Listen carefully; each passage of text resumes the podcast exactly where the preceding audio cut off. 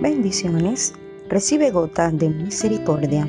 La de hoy la encontramos en el libro de Ageo, capítulo 2, verso 19, y dice, ¿No está aún la simiente en el granero? Ni la vid, ni la higuera, ni el granado, ni el árbol de olivo ha florecido todavía, mas desde este día os bendeciré. La provisión y la economía son un tema de preocupación para el ser humano en todas las épocas. En los tiempos del profeta no fue la excepción. Habían vivido circunstancias difíciles y nada prosperaba. Todo lo que emprendían no resultaba porque ellos no eran fieles a Dios.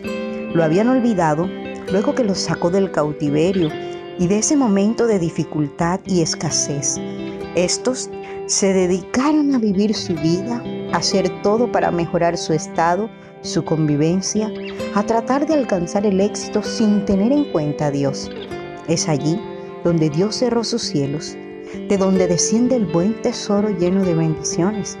Ocasionó sequía, hambre, por consiguiente pérdidas y fracaso. Cuando ellos cayeron en cuenta, deciden mirar a Dios y esforzarse por poner a Dios en primer lugar y honrarle con todo lo que tenía.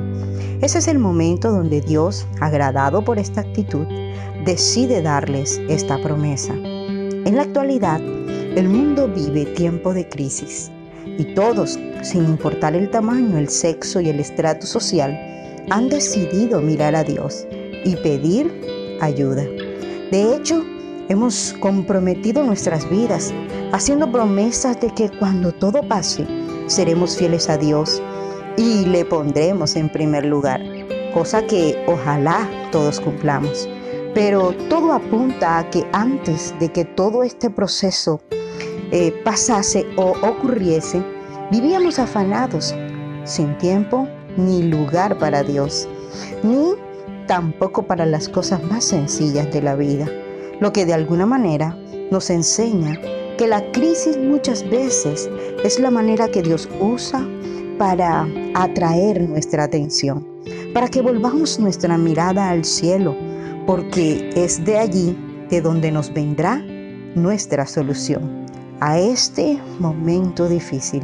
Pero sobre todo, aunque nada florezca, aunque no exista un empleo, aunque aparentemente no tengas provisión, ya Dios designó que nos bendeciría que no tendríamos falta de ningún bien, y Él moverá sus cuervos para que nos sostengan. Por tanto, no dejemos de mirar a Dios. Cumple tu parte porque Él cumplirá la suya. Que Dios te bendiga siempre.